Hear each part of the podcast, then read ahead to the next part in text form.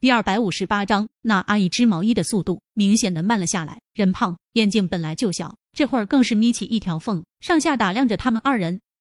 你们找高老先生做什么？他的语气饱含质问，让叶林明显愣了下。他仰头看了眼宁少臣，发现他面色并没太大变化。我是，我们找他谈笔生意。宁少臣打断了叶林的话，大手在他腰间有意识的紧了紧。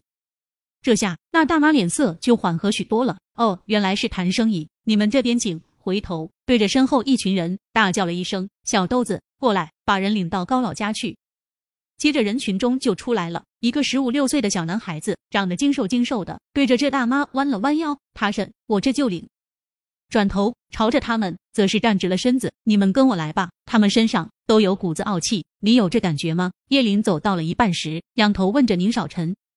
先不说他如何，就是宁少臣这气场，一般人见了无不是腿发软。可是这面前的一个孩子，都可以在他们面前趾高气扬，不知道该说不知天高地厚，还是有某种令其自信过头的东西。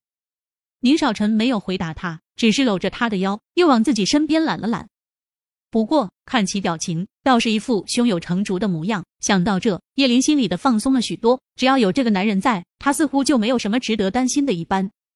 他的宁少臣就像是万能的，而这万能的男人是他的。想到这，嘴角都微微上扬，之前的怨气在一刻也消失尽殆。女人都是好哄的，无论她有多生气，只要男人肯给点温度，再凉的心都能因此暖起来。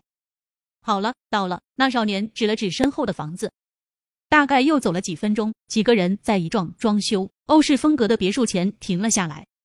挑高的门厅，气派的铜门，圆形的拱窗和转角的石器，尽显雍容华贵。这奢华程度绝对不亚于高大上的宁宅。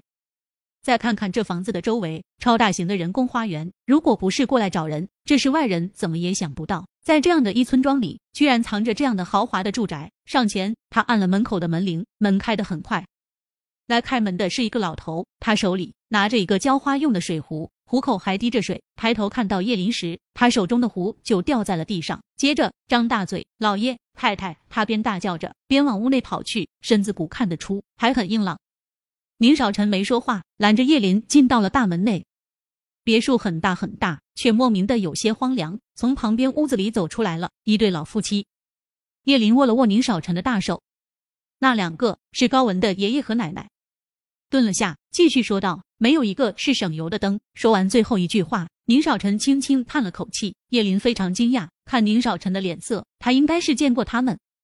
阿晨，这女娃是谁？你们俩这是做什么？伴随着一个老人洪亮的声音响起，一根拐棍朝着他们扔了过来。